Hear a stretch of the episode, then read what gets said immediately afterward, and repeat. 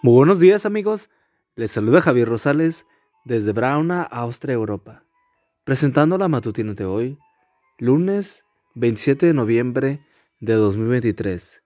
La matutina de jóvenes ya por título, Una dura prueba. La cita bíblica nos dice, Perdónanos el mal que hemos hecho, así como nosotros hemos perdonado a los que nos han hecho mal. Mateo 6:12. Sin lugar a dudas, una de las cosas más difíciles de ser cristiano es perdonar. ¿Cómo perdonar al amigo que te traiciona, a la novia o al novio que te engaña, o al profesor que te humilla ante tus compañeros? La experiencia de Cory Ten Boom nos puede ayudar. Cory creció en un hogar donde las puertas siempre estaban abiertas para atender a la gente necesitada. Por eso cuando en el año de 1940 los nazis invadieron Holanda, su país natal. No pasó mucho tiempo antes de que su casa se convirtiera en un refugio para perseguidos políticos. A pesar de que arriesgaban sus vidas, los Tembun realizaron esta labor humanitaria durante varios años, hasta que un día un espía los denunció a la Gestapo, la policía secreta nazi. Fue así como el 28 de febrero de 1944, la Gestapo tomó por asalto la casa de los Ten y llevó prisionera a todos los que se encontraban allí. El padre de Cory murió a los 10 años, a los 10 días de haber sido apresado. Betsy, su hermana, murió en el campo de concentración donde ambas fueron recluidas.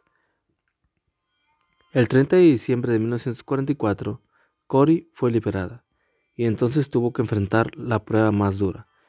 ¿Podría perdonar a los culpables de la muerte de su padre y de su hermana? La respuesta no tardó mucho en llegar. Poco después de la rendición de Alemania, Holanda fue liberada. Entre los arrestados por crímenes de guerra se encontraba el espía que los había denunciado. Ese hombre era un traidor. Con el fin de engañarla, le había dicho a Cory que necesitaba ayuda para liberar a su esposa ella creyó su historia y le dio dinero. Luego él, al igual que Judas, salió de allí directo a traicionarla. Pero ahora estaba condenada a muerte. ¿Qué hizo ella? Le envió a la prisión una carta que decía, recuerde que Jesús murió por usted en la cruz. Si él, si cree en él y desea ser su hijo, será salvo por la eternidad. Yo le he perdonado, y Dios también le perdonará, si usted se lo pide.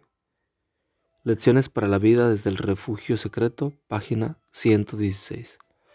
¿Hay alguien a quien no has podido perdonar? Hoy es un buen día para sacar esa espina de tu corazón.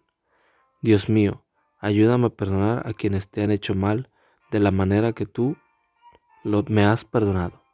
Amigo amiga, recuerda que Cristo viene pronto y debemos de prepararnos y debemos ayudar a otros también para que se preparen, porque recuerda que el cielo no será el mismo si tú no estás allí, nos escuchamos hasta mañana. Hasta pronto.